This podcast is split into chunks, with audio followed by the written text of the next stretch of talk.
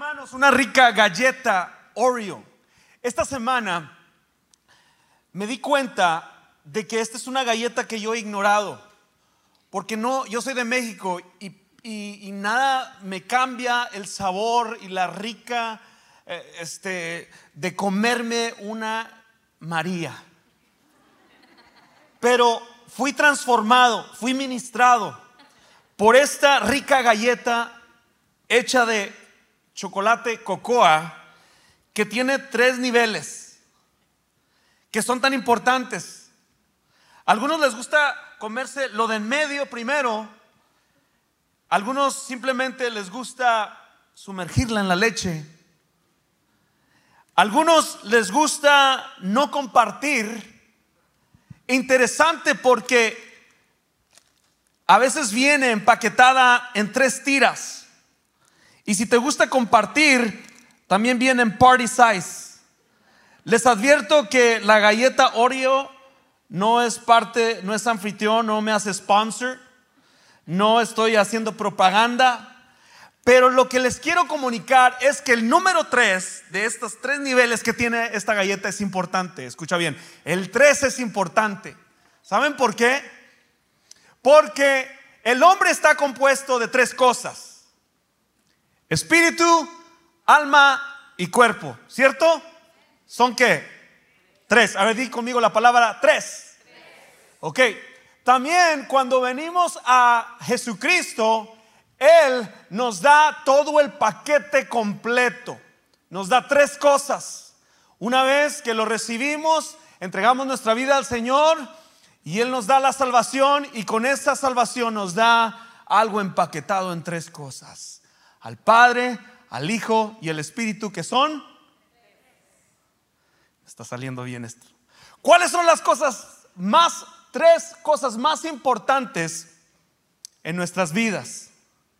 La primera, Dios es lo más importante. La segunda, la verdad, la palabra de Dios y su amor. Di conmigo, tres. Tres. ¿Están listos para recibir una noticia de las tres? ¿Están listos? Ok, como no está el baterista ahí atrás, empiecen a hacerle así con sus pies. Ahí donde está sentado. A ver, más fuerte, más fuerte. ¿Están listos? Viene la noticia que les voy a dar. Si lo hacen bien, les voy a regalar una galleta Oreo al final del servicio. ¿Listos? Señoras y señores, a las 3 de la tarde sucederán las cosas más importantes aquí en Gateway Fellowship. No, ya se rajaron. ¿Quién les manda por no ir al gym y no hacer ejercicio? No, todavía no acabo. Señoras y señores, a las 3 de la tarde sucederán las cosas más importantes aquí en Gateway. A partir del 19 de septiembre, nuestro servicio de español será a las 3 de la tarde. A partir del 19 de septiembre, nuestro servicio será a las 3 de la tarde. Di conmigo, di conmigo, 3. 3. 3. Galleta Express. Esa es la noticia que les quería dar. Estamos emocionados por esta oportunidad. Estamos orando, acercándonos a un servicio más temprano. Queremos que tú inviertas con tu familia, que tú inviertas en un grupo pequeño, que pases una excelente tarde después del servicio a las 3 de la tarde, pero necesitamos que ya poner a empezarnos a practicar. ¿Ok?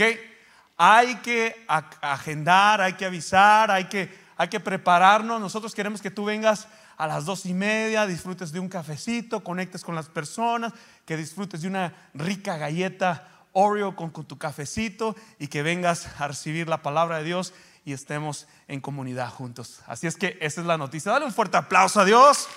19 de septiembre. Si nos visitas en línea, 3 de la tarde. No, estaba retado a ver cómo les voy a, a decir, a convencerlos para que cuando les dé la noticia, que no vayan a decir, ay, no, pastor. Pero creo que salió muy bien. Así es que a las 3 de la tarde nos vemos aquí. Ve conmigo a tu Biblia, estoy contento de que hayas decidido estar con nosotros en esta tarde. El tiempo ha corrido muy rápido. Este, el grupo de alabanza nos robaron 10 a 15 minutos del sermón. Este, y esto lo vamos a hablar en la junta creativa después en la no se crean. Dios ya está aquí y, y, a veces uno se sube aquí a predicar y dice esto, ya están tocados, ya el Señor habló y creo que Dios va a hablar a nuestros corazones en esta tarde. Y vamos a estar viendo en el capítulo 15 y continuamos con esta serie de Vean su gloria. El, objetivo del escritor ah, Mateo, este cobrador de impuestos, es darnos a ti y a mí una descripción ah, ah, cercana de la vida de Jesús. Y el principio, si se acuerdan, no se acuerdan porque su mente es muy pequeña, pero al principio hablamos sobre el nacimiento de Jesús, su descendencia, su genealogía, sus hermanos, todo lo que el Señor vino, cómo nació y cómo. Y aquí vamos en el capítulo 15 y estamos en esta jornada de todo el libro y de veras que ha sido de bendición. Yo he disfrutado tanto los devocionales de, cada miembro de la iglesia que, Dios está hablando a través del capítulo, el libro de Mateo y hoy pues no es la excepción. Encontramos aquí un tesoro grande y para hablar sobre esta verdad bíblica, me gustaría dar el contexto. Para que entiendan, nos encontramos aquí en el capítulo 15, la semana pasada estuvimos hablando también de la fe, estuvimos hablando de, que el Señor empieza a establecer su reino y el Señor ah, crece, su ministerio crece, ah, elige a los discípulos y Él dice arrepentidos porque el reino de Dios se ha acercado. Y la razón que digo esto es porque es importante para entender nosotros eh, el contexto. A mí no me gusta simplemente abrir la Biblia y empezar a leer porque después a veces estamos perdidos. Yo soy de los que, ok, platícamela más despacio. ¿Qué está pasando aquí? Entonces en el versículo 15, el capítulo 15, versículo 21, estamos viendo la historia de una mujer gentil. Y el título en esta tarde se titula Fe verdadera. Fe verdadera. ¿Ok? Y para que entiendan, llegamos a este momento, Jesús ha hecho milagros, su fama se está dispersando, algunos se acercan porque Él les da alimento, algunos otros se acercan porque pensaban que era un guerrillero y los iba a defender del pueblo romano, de los romanos, para no ser oprimidos. La fama de Jesús se dispersa, pero el Señor es súper tan intencional. Él no quiere que solamente lo busquemos por el beneficio, Él quiere que la gente lo busque por, por la fe por la fe. Entonces aquí vamos a estar viendo la fe verdadera de esta mujer. Así es que no vamos a perder mucho el tiempo y vamos a leer ahí despacio juntos. Si tú tienes tu Biblia, ábrela conmigo ahí el capítulo 15, el versículo 21 al 28 y si tienes tu teléfono inteligente. Voy a leer pausadamente tratando de, leer como Mateo lo describe aquí. ¿Sale? En el nombre de Jesús, Señor, esta es tu palabra, habla a nuestros corazones. Luego Jesús salió de Galilea y se dirigió al norte, a la región de Tiro y Sidón. Una mujer de los gentiles, una mujer gentil, que vivía allí se le acercó y le rogó. En desesperación, este es, este es el tono que puedo concluir de esta mujer. Dice, ten misericordia de mí, oh Señor, hijo de David. Aquí esta mujer está reconociendo al Señor Jesús. Hijo de David, exclamó. Pues mi hija está poseída por un demonio que la atormenta terriblemente. Yo veo un tono de desesperación, un tono de preocupación, un tono de quizás de, de mucha, está atormentada, desesperación. Dice, pero Jesús no le contestó ni una palabra.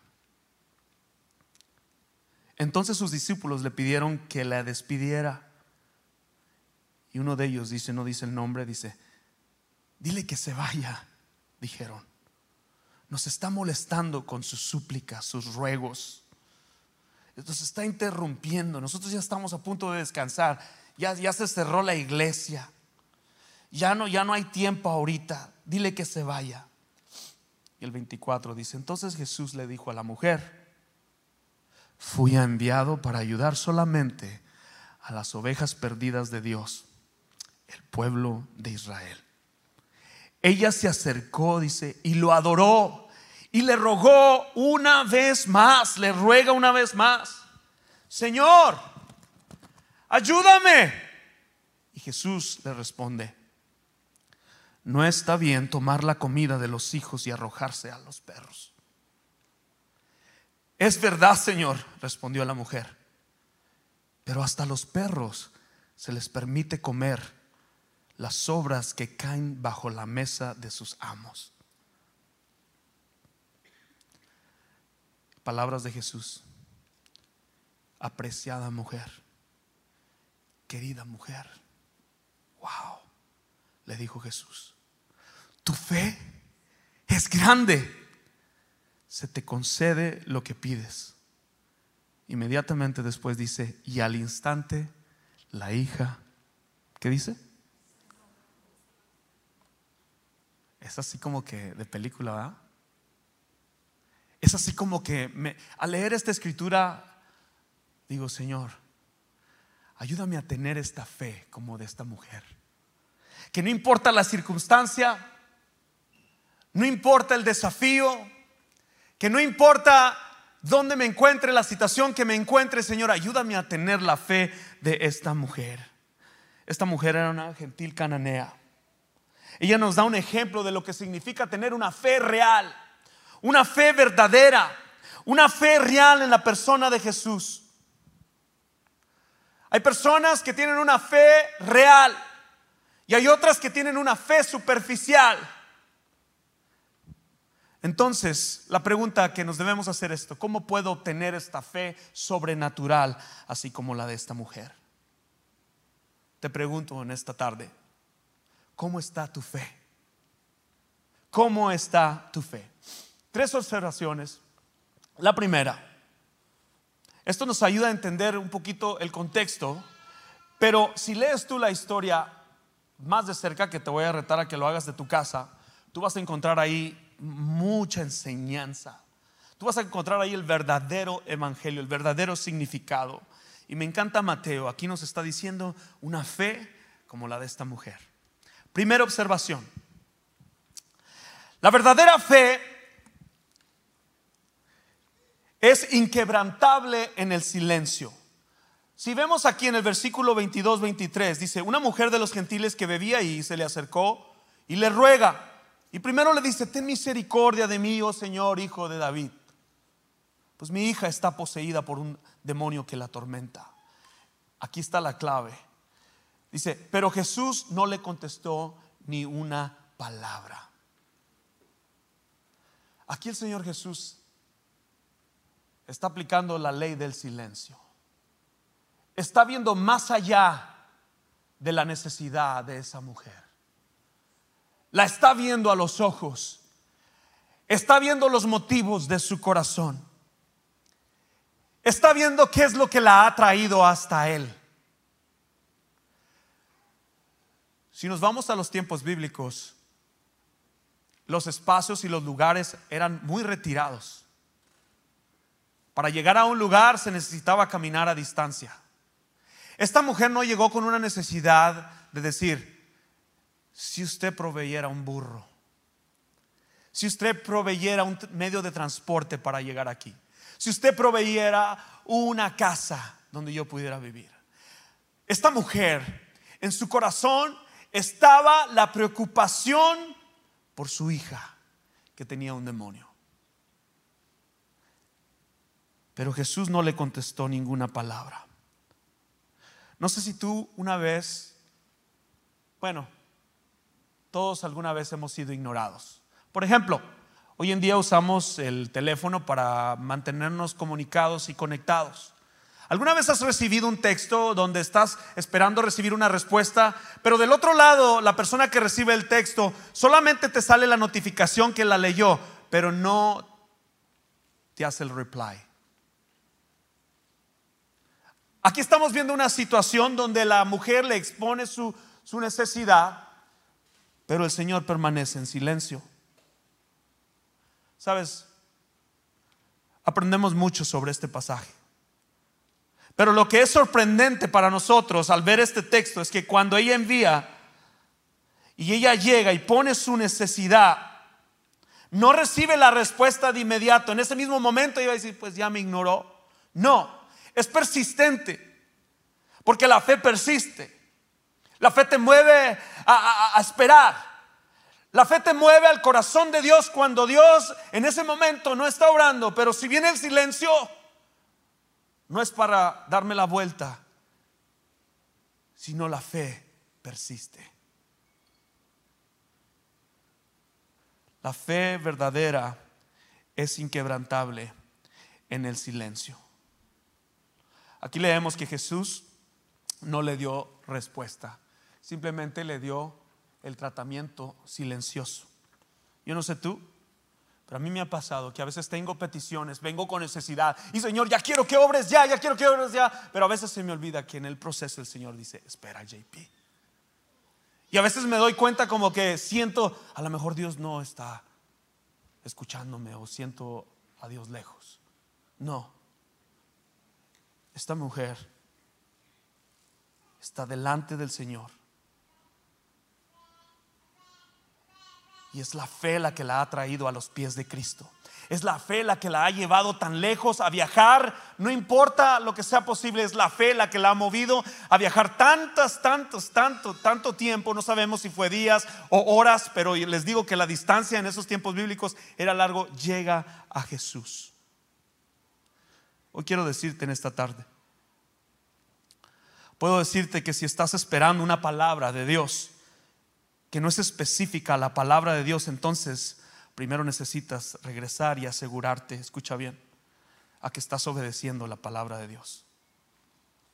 Escucha con claridad, porque Dios te daría, te va a dar una dirección, no específica, si no estás siguiendo una dirección específica de su palabra.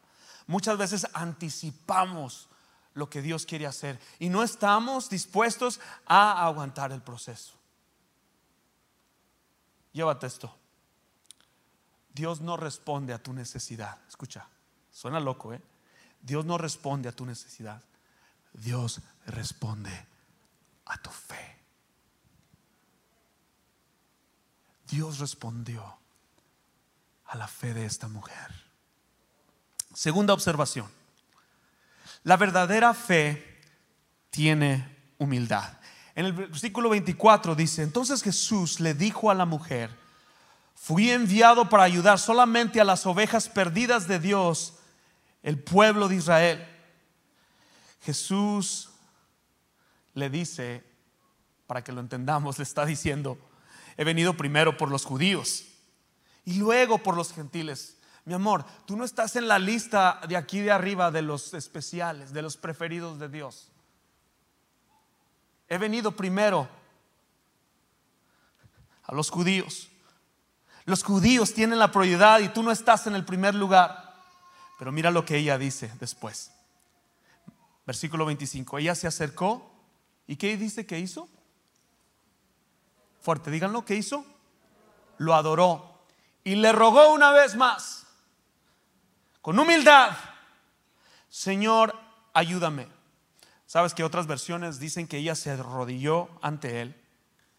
La mujer gentil no se avergonzó de humillarse, inclinarse y adorar al Señor diciendo, Señor, ayúdame. En Santiago 4:10 dice esta palabra, dice, humíllense delante del Señor y Él los levantará con honor.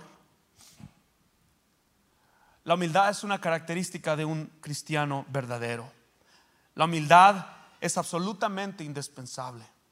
Sin ella no puede haber un autoconocimiento, ni arrepentimiento, ni fe, ni salvación. Esta mujer vino a encontrarse con la salvación. Su necesidad era atender la necesidad de su hija, pero tenía ahí al frente la verdadera fe. La verdadera fe tiene humildad.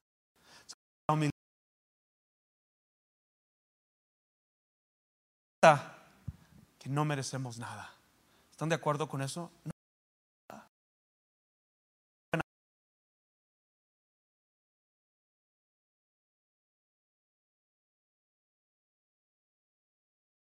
Buscan continuamente anclados en la fe verdadera que es Cristo Jesús. Esta mujer nos demuestra que la fe verdadera es, está anclada en la persona que es Jesucristo. La palabra nos dice, no pongan su mirada en el hombre, pongan su mirada en las cosas de arriba. Vivimos en un mundo de aflicción, vivimos en un mundo de necesidad. Es muy fácil desviarnos, es muy fácil sentir que Dios está ausente. Yo vengo a decirte que Jesucristo tiene un récord invicto. Él no ha peleado, él no ha, él no ha sido vencido en ninguna batalla. Nadie lo ha vencido. Ese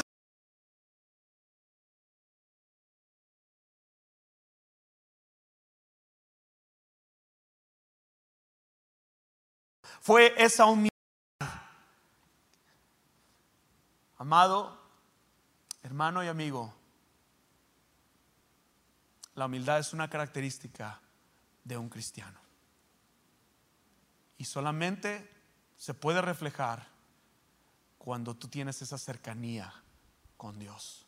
Cuando tú no caminas con Dios es muy difícil que seas humilde. La humildad no es un vestuario. La humildad es una convicción de todo lo que tú tienes. No te lo diste tú solo.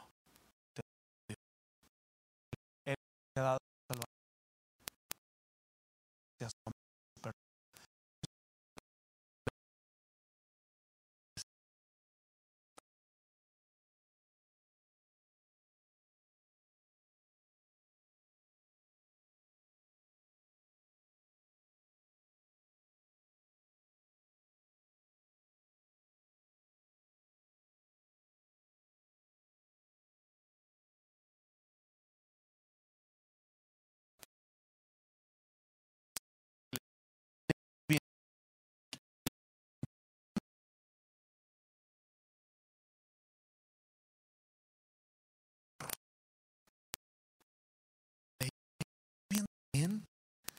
¿Acaso Jesús está a esta mujer?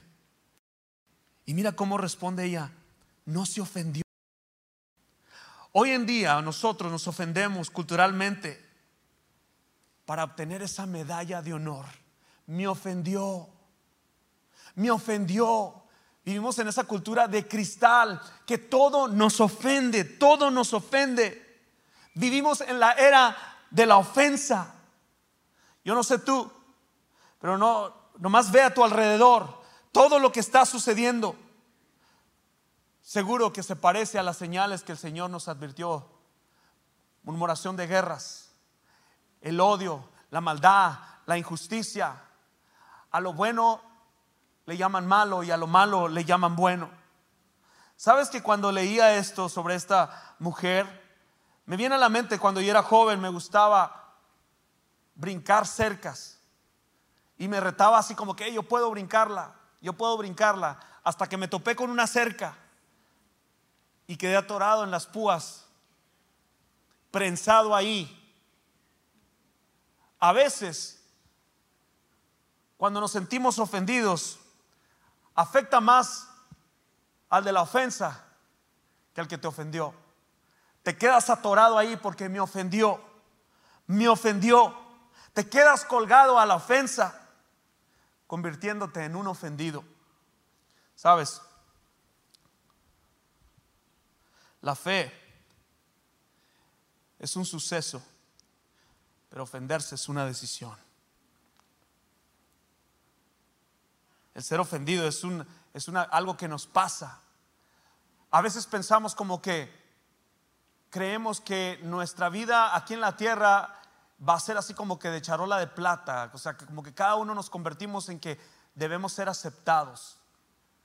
Y el Señor nos alerta y nos dice que vamos a ser rechazados, que la vida de los discípulos, parte de ellos murieron, murieron físicamente a cuestas del Evangelio. Vivimos en una cultura y lo podemos ver en las noticias que en Afganistán están tratando de estar juntos en comunidad como iglesia orando al Señor, orando por la seguridad de sus vidas, por de sus hijos. Y tú y yo estamos aquí en los Estados Unidos orando por la seguridad del COVID-19. Donde hay otros en otro país que están perdiendo su vida por su fe. Y hay que poner nuestra vida en balanza, lo que es más importante para nosotros. Y me venía pensando en, mi vida cristiana, en mi fe realmente, porque podemos atemorizarnos muy fácilmente. Podemos entrar a la ofensiva. Máscara, no máscara, vacunado, no vacunado. Sabes que cuando estaba leyendo esta escritura dije, el rol de estos discípulos, el decir, envíala que se vaya. Muchas veces de nosotros, esta mujer, al ser rechazada, no fue al Facebook a decir, me voy de esa iglesia porque ahí Jesús esto, lo otro. No fue a Instagram y puso a, todos sus comentarios de cómo fue ofendida. Lo podía haber hecho, pero su fe estaba puesta en Jesucristo. Esto habla mi vida fuerte. Lo que hicieron estos discípulos es lo que hace a veces la iglesia. ¿Sabes que la ofensa número uno de por qué la gente se va de la iglesia es porque se sienten ofendidos? El 12% se van porque a veces se mueven de otro trabajo y hay que irse. El otro 12% a veces se mueven porque dicen que Dios les habló a que se fueran a otro lugar. El 66% de las personas que se van de una iglesia es porque fueron ofendidas. Y yo pensando en la vida de estos discípulos y cómo ha de haber ella percibido, déjala que se vaya, mira, está aquí. Dios estaba viendo el corazón de esta mujer. Hasta llamó podemos decir, wow, la llamó perro. No. Es que en esa ocasión, en esos momentos, a, los perros se les llamaba así como que gente de afuera, gente que no eran de la, del círculo de la high. Checa lo que dice ella. En Mateo 15, 27, es verdad, Señor, respondió la mujer, pero hasta a los perros se les permite comer de las obras que caen bajo a la mesa a sus amos. Aquí está el Evangelio. Muchas de las veces nosotros venimos a, la iglesia y ya con la disposición de que no vamos a recibir palabra de Dios. Y quiero decirte, y bien honesto, lo que tú rechazas, que es el Evangelio, que es la invitación de fe, alguien más lo está levantando para comérselo y encontrar vida en Jesús. Esto es el Evangelio. Esta mujer no fue ofendida. Esta mujer vio la oportunidad. Dice, hasta los perros comen.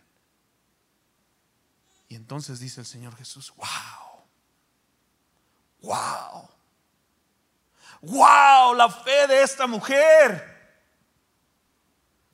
Y hagámonos esta pregunta, ¿cuál es nuestro nivel de ser ofendidos? Me ofendieron, me voy. Y no solamente en el contexto de iglesia, en quizás un, mal empleo, o tienes a un jefe que te hace la vida de cuadritos, alguien que te hace mala cara.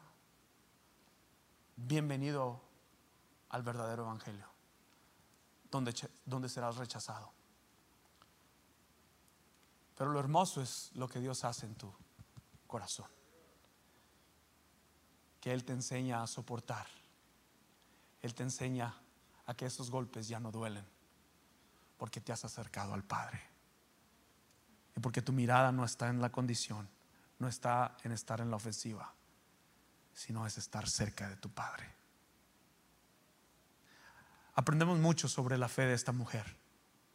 Qué padre que la iglesia fuera así, atender la necesidad de los que están cerca de nosotros. Esta mujer va hacia Jesús, necesito hagas un milagro en la vida de mi hija que tiene un demonio.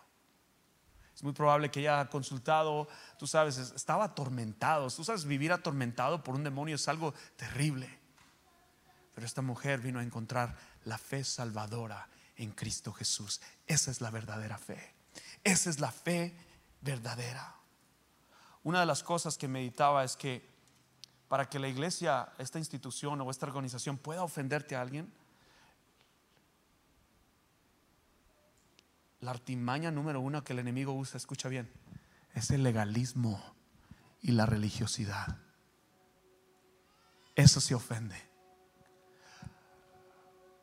los escribas y fariseos no podían soportar que la invitación de Jesús era, arrepentíos, porque el reino de Dios se acerca. Cuando tú encuentras fe, has encontrado, has encontrado el reino de Dios. Cuando te topas con la fe verdadera, has encontrado el reino de Dios. Pero estos escribas y fariseos, estos legalistas, no podían soportar Dios estaba tratando con el corazón de los discípulos. Hablamos la semana pasada que Pedro fue llevado a un retiro espiritual, ¿se acuerdan? Para tratar con su corazón y luego después le daría uno de los mejores mensajes donde muchos se convirtieron. Yo te digo en esta noche, Dios opera en el silencio.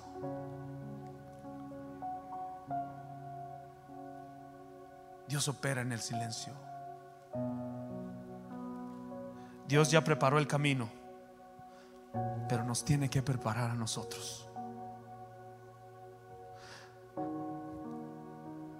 ¿Cuándo fue la última vez que tú estuviste desesperado por Dios?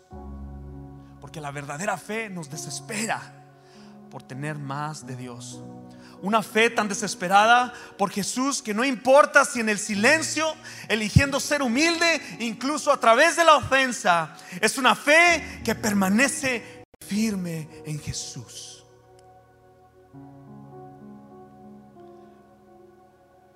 Antes de empezar nuestra reunión, yo tuve que ser sincero con los del grupo y el equipo. Si alguna vez yo los he insultado o los he dicho algo que he herido sus pensamientos o no he contestado un mensaje de texto, perdónenme. Si yo no te he ofendido es porque no has estado conmigo de cerca. Pero yo soy humano como tú. Yo soy humano como tú. Dios está tratando con mi corazón. Y en las pruebas, en la ofensa, en la desesperación, Dios prueba conmigo. Y Él está probando tu corazón. Cierra tus ojos ahí donde estás.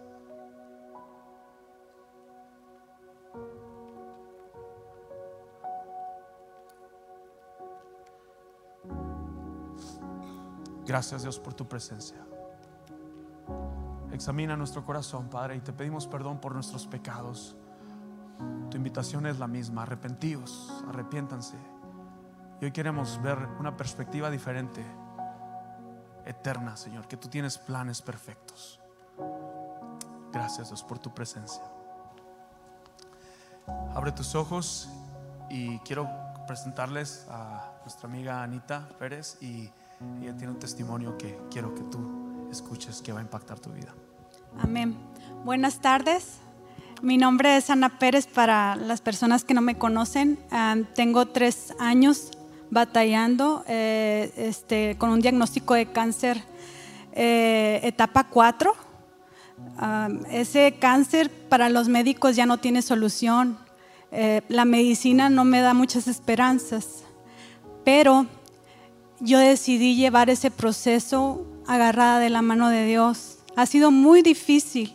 Me hubiera gustado, muchas veces soñé estar aquí y dar el testimonio de la sanidad, pero no estoy aquí para decirles, ¿sabes qué? Estoy sana. No, no estoy aquí, todavía estoy en tratamiento, pero lo que sí te puedo decir es que este proceso yo decidí llevarlo de la mano de Dios y el Señor me ha enseñado tantas cosas en este proceso. El Señor me ha enseñado, yo, yo tomé la enfermedad como un maestro. Muchas veces la palabra cáncer a mucha gente, les, a mí me aterraba. Cuando a mí me diagnosticaron yo no sabía qué hacer, era muy duro. Lloraba y no sabía, no sabía cómo iba a lidiar con esto. Pero el Señor estaba conmigo y decidí llevar el proceso y aceptarlo. Y le dije, Señor, tú sabes y tú me vas a enseñar en el proceso lo que tú quieres que yo aprenda. Y te puedo decir que aprendí demasiadas cosas en este proceso. La primera cosa que aprendí, aprendí a ser fuerte, porque yo no era fuerte.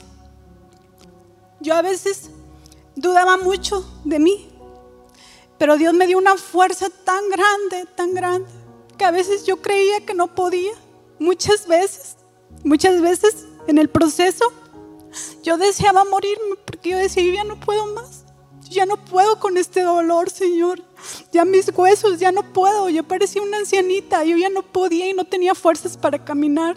Y yo llorando, yo le decía, Señor, por favor, llévame conmigo porque yo ya no puedo. Pero Dios siempre me abrazaba tan fuerte y me decía, tú puedes. Y aprendí a vivir y a creer y decir, Señor, yo soy fuerte, no por mis fuerzas, Señor, por tú, que tú me das las fuerzas necesarias para seguir luchando, para seguir viviendo, para seguir disfrutando a mi familia, para ver crecer a mis hijos. La segunda cosa que el Señor me, me enseñó con este proceso es a valorar valorar todo lo que tenía, porque muchas veces tenemos tantas bendiciones y no las valoramos. A veces queremos lo que el vecino quiere, pero valora lo que realmente tienes y lo verdaderamente importante, que es tu familia, que es tu salud. Muchas veces no valoramos lo que tenemos. Valóralo, porque a mí este proceso me hizo valorarlo. Este proceso me enseñó a tener fe, a tener esa fe como dice la palabra, ¿verdad? Aunque no se ve, pero tener la confianza de que el Señor está en control. Así esa fe tan fuerte que decir, Señor, me dicen puras malas noticias, Señor, pero yo confío en ti, Señor. Ya sea que muera o viva, Señor, la gloria te la llevas tú, Padre. Y yo no estaba esperando un milagro de sanidad, sino quería que el Señor me enseñara tantas cosas. Yo le dije al Señor, tu voluntad es buena, agradable y perfecta. Y si tu voluntad es que yo me vaya, yo me voy contigo, Señor, pero tú enséñame lo que tú me tienes que enseñar. Hay tantas cosas que el Señor me enseñó en todo, en este proceso. Lo que te quiero decir en estos momentos, yo hubiera deseado tal vez decirte, como te dije anteriormente, y celebrar un milagro de, sanidad de cáncer, qué padre, toda la gente estuviera contenta, ¿verdad? Un milagro glorioso. Pero sabes una cosa, yo recibí el milagro más sobrenatural, no el del cáncer, el milagro más sobrenatural, el más glorioso, el, un regalo que no tiene precio. Y ese regalo fue la salvación. Y es el más importante. Y es el que a veces no, no nos aferramos a eso, nosotros queremos las cosas, pero sabes una cosa, tienes lo más importante y lo más importante es que tienes la salvación de Cristo y que el día que te vayas de este mundo, tú ya sabes que vas a ver al Señor. Eso es lo más importante. Ahorita todos estamos asustados por lo que está pasando. Sí, están pasando muchísimas cosas, hay mucha enfermedad, hay guerra, hay muertes, muchas personas están muriendo personas cercanas. Es muy duro y muy difícil lo que estamos viviendo. Pero lo que sí te voy a decir es que por más duro que sea, el Señor sigue con nosotros. A mí lo que me dijo el Señor tan fuerte que eh, hace dos días iba de camino al hospital a que me iban a hacer varios exámenes. Cada tres meses me hacen escaneos y así. Entonces iba yo manejando, hablando con Dios. Y iba llorando, pero tan desconsoladamente que ni podía ver. Y yo decía, porque el Señor, yo le pedía perdón al Señor en el camino. Y yo le decía, perdóname, Señor, porque tengo muchos años en el Evangelio, Padre. Hasta en estos tres años me he preocupado por las personas que no te conocen. Muchas veces tenemos años, podemos tener 20, 30 años aquí sentados en una silla y somos incapaces de hablarle al vecino de al lado. Somos incapaces de hablarle a tu hermano, a tu primo, a tu amigo, porque nos da vergüenza. ¿Por qué nos da vergüenza? No te debe de dar vergüenza. Ahorita la gente se está muriendo, muriendo, muriendo sin Cristo. Y perdona que te diga eso, pero si tú conoces a Dios debes de tener carga también así como yo, porque sabemos la verdad y tenemos un milagro, un milagro tan grande, un tesoro. Y ese tesoro el Señor dice que lo porque el Señor viene pronto, las señales se están viendo, como decía el pastor. Ya no es tiempo de, dormir, ya no es tiempo de, que, de, estar en el confort. Yo creo que ya no va a haber confort para nadie. Sacúdete y empieza a hablar de Cristo, porque mucha gente se está muriendo y es triste que no conociendo la verdad estemos tan pasivos, sentados, asustados porque le ponemos nuestra confianza en una vacuna y no ponemos la confianza en el Cristo poderoso que todo lo puede. Es tiempo de levantarnos como el pueblo de Cristo y no estar criticando ofendiéndonos todo el tiempo con esas cosas de verdad. Ahorita es tiempo de unirnos como pueblo de Cristo, no solamente en esta iglesia, sino en todas las iglesias cristianas. Estamos en guerra, en guerra espiritual. Si tú no te cae el 20, te lo digo ahora, esto a lo mejor no sé si se va a componer, tal vez no, solamente Dios lo sabe. Lo que sí te puedo decir es que tú debes de ir y ministrar a las personas, porque no es justo que las personas se mueran sin el Señor. Y tú sabiendo la verdad y dejar eso, aprendamos a tener compasión. Muchas veces vemos un perdido. Yo así lo comparo. A veces vemos un perdido y hacemos como los cuando pasa, cuando estaba el Señor tirado que habla la Biblia del buen samaritano, pues pasaba la gente de largo, ¿verdad? Y es como decir, pobrecito, bueno, pues que Dios lo bendiga y le pasas de largo. ¿Sabes una cosa? El buen samaritano no hizo eso. ¿Sabes por qué? Porque él tuvo compasión. La compasión es hacer algo más. No es pobrecito, Dios lo bendiga. No es como que, bueno, me voy a ir por ti a ver. No, compasión es ir agarrar a las personas, hablarles por teléfono, hablarles de Cristo, amarlas. Y si esa persona te habla, contéstale el teléfono. No importa que estés en un date con tu esposo, no importa que estés en el parque, a lo mejor hay una persona que necesita de Cristo y nosotros preferimos otras cosas que hablar de, de la salvación. La gente se está perdiendo. Necesitamos que volver al primer amor. Quiero hablar con las personas que están viéndome en línea. Esto puso en mi corazón, no lo tenía planeado, pero el Señor me ministró hace rato en esto. Y yo, el Señor me decía, hay mucha gente que tal vez nunca van a pisar una iglesia. Hay mucha gente que tal vez nunca van a abrir una Biblia. No te fijes en el mensajero. El mensajero, como dice el pastor o yo, te voy a fallar porque yo sigo estando en este cuerpo y este cuerpo es carne y desgraciadamente todos fallamos mientras estemos en esta carne. No te fijes en mí, no te fijes en Juan Pablo, fíjate en el mensaje, el mensaje es Cristo, es la cruz. Y si a ti te ofendió alguien de la iglesia, tal vez no crees en las iglesias, tal vez te fuiste herido, alguien te lastimó, ¿sabes una cosa? Yo te digo que no importa quién te haya lastimado, no importa que estés en el lugar más oscuro, a lo mejor te golpearon, a lo mejor te lastimaron, estás herido, estás amargado, cualquier cosa. Si estás en el, oso, en el pozo más oscuro, aún así Dios te dice hoy, ven a mis brazos que yo te recibo. Yo te amo, el Señor te dice, te amo y te abrazo porque te estoy esperando. El Señor es tan grande. El Señor es el Dios de las segundas oportunidades y las terceras. El Señor siempre tiene misericordia del perdido. El Señor está a la puerta, ya está listo el Señor. Hagamos el trabajo del Señor, por favor. Seamos esos libros abiertos, seamos esos mensajeros que el Señor necesita para que el Evangelio llegue a las personas perdidas. Y te digo a ti que me estás viendo, Dios no te ofendió, Dios no te lastimó.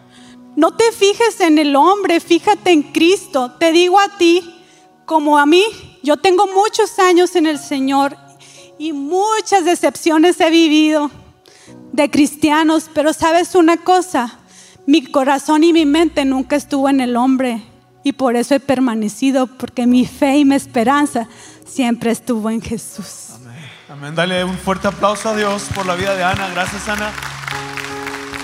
Le pido a Ana que, que también ore. Vamos a abrir este lugar. Nos hemos alargado un poquito, pero nadie puede interrumpir lo que Dios quiere hacer esta noche. Nadie puede interrumpir. No estamos atados a una agenda, a un programa. Porque cuando el Espíritu habla, Él hace lo que Él quiere y como quiere y donde quiere. Y en mi corazón hay una carga sobre tu vida y tu corazón de que si tú no estás anclado y para tú obtener una fe verdadera, una fe que asombre a Dios, una fe que, como la de Ana, que te quedas, wow. Dice, yo no estoy aquí para decirles que Dios va a hacer milagros en su vida, yo estoy aquí para que encuentren al que da el milagro, que es Jesucristo. Vamos a cantar este canto. Yo quisiera que los días empezaran a pasar, pero hay muchas necesidades. Yo tengo una carga sobre tu vida. Hay, hay sanidad interior, sanidad emocional, sanidad física. Y, yo quiero que, que tú permitas y no estés a la ofensiva, sino que el Señor te invita en esta tarde a que dejes tu lugar y vamos a hacer de este altar un momento para encontrarnos con Dios. Su presencia está aquí. Señor, en el nombre de Jesús, Padre. Gracias Dios Padre por tu palabra, gracias por los testimonios, gracias porque tú estás activo en nuestros corazones Padre. Tú nos invitas a tu presencia y no estamos a la ofensiva, no estamos enojados contigo Padre. Todos, todos Señor Padre, merecemos y necesitamos Señor tus ojos de compasión, tu amor Padre. No es mi necesidad, quiero más de ti, estar cerca como esa mujer Señor que vino hacia ti Padre. Gracias Dios. Vamos, es el momento que vengas aquí. Entrega tus cargas al Señor. Queremos orar contigo. Si sientes sanidad física, queremos orar contigo. conocerte más, vivir en santidad, en la intimidad contigo quiero estar,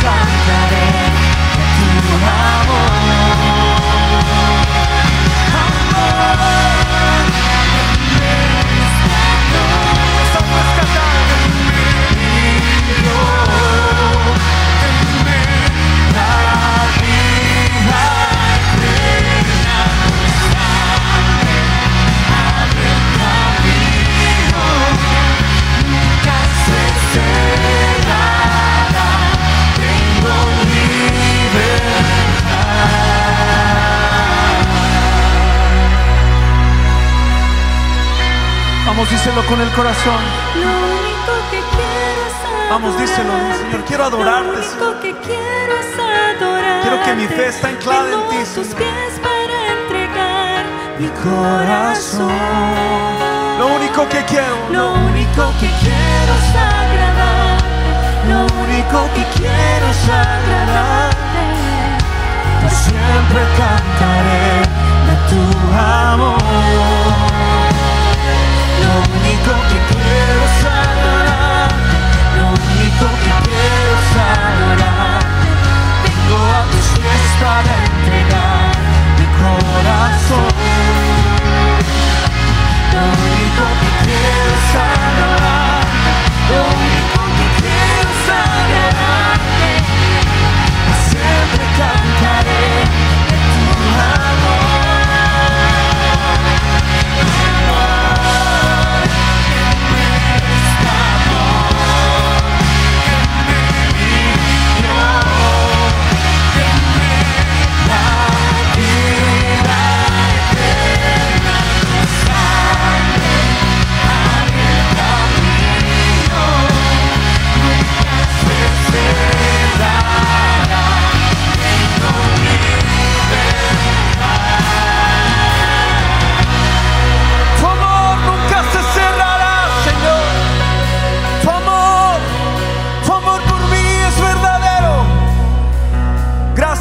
por tu palabra, Señor. Gracias, Señor, por los corazones, Señor, que hoy hemos rendido nuestras vidas a ti para escuchar este mensaje, Padre. Padre, no rechazamos todo lo que tú tienes que darnos, lo recibimos todo, que es la salvación. Pero nuestra fe está anclada en ti, Señor. Nuestra perspectiva de estar aquí en la tierra es poner nuestros ojos en ti, Jesús. Yo estoy de pasadita, Señor. Este no es mi hogar. Mi hogar es estar contigo en la eternidad. Y hoy hemos concluido, Señor, que es la fe la que toca tu corazón. Y tú estás buscando en mi interior, tú estás buscando en mi corazón, estás viéndome a los ojos, estás viendo mi vida, mi familia, Padre.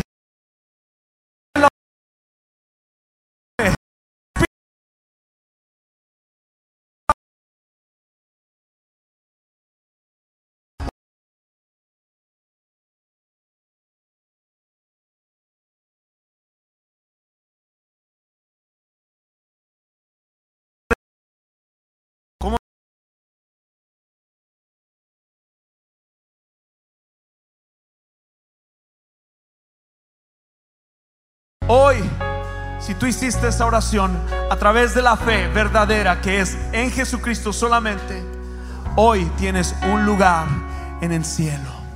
Hoy recibes el don de la vida eterna. Si tú hiciste esa oración, dale un fuerte aplauso a Dios. Dile gracias.